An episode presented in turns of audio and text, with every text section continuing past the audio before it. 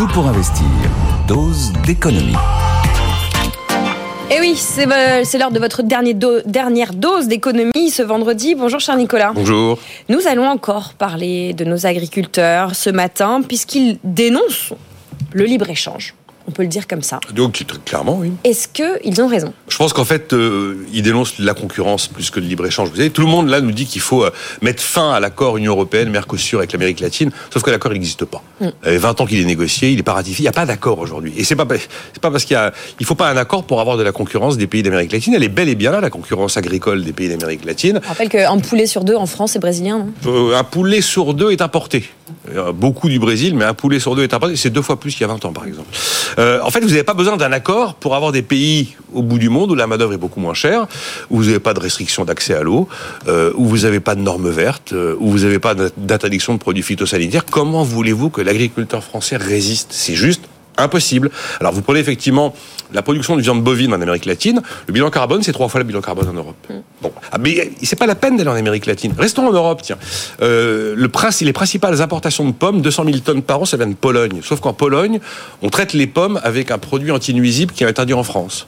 Voilà, c'est le même sujet, ça s'appelle euh, l'acétamipride.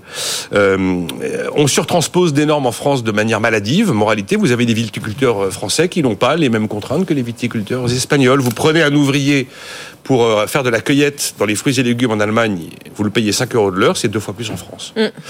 La- L'histoire du libre-échange n'est pas centrale, à mon avis, dans le problème de concurrence. Bon, normalement, le but des accords de libre-échange, c'est euh, d'éviter les phénomènes de guerre économique et de, concurrence déloyale. Oui. Là, euh, ça marche pas trop. Alors en fait, quand vous avez deux parties qui font un accord de libre-échange, et leur ambition est d'arriver à un équilibre global.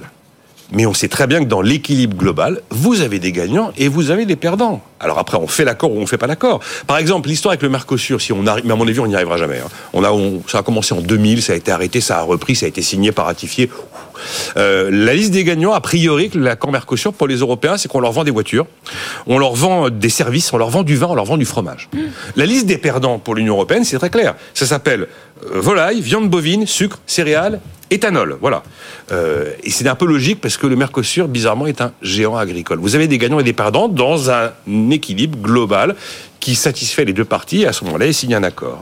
Bon, Nicolas, est-ce qu'il faut euh, tourner le dos à tout ce qui est accord de libre-échange à vos équipes? Alors, les accords de libre-échange existants et qui souvent ont été réalisés au niveau européen, on va pas les rayer, nous, Français, tout seuls. Mais blâmer le libre-échange comme étant la source de, de, de, tout notre problème, c'est un peu court. Est-ce que c'est la mondialisation qui a obligé l'Europe à faire le Green Deal?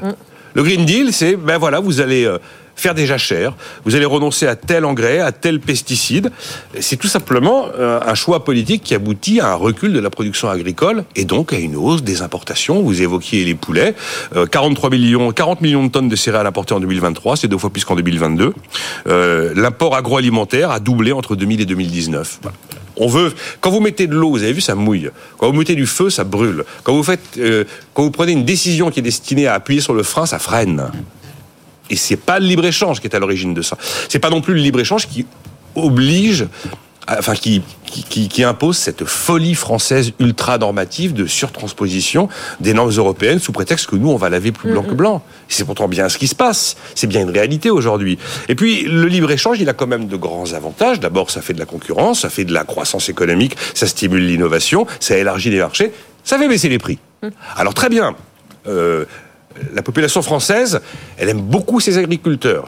Elle défend le mouvement avec une très très large majorité. Alors c'est bien que ça se voit dans les sondages, mais dans ces cas-là, ça doit se voir aussi dans les actes d'achat. Ben, ça veut dire dans ces cas-là que la population et le consommateur, qui est le juge de paix final de l'économie, il doit accepter de payer plus cher. Voilà, ça doit se voir dans les sondages, mais aussi dans les actes d'achat. Merci Nicolas Dose. Le libre-échange est-il l'ennemi des paysans? Quelques éléments de réponse économique avec Nicolas.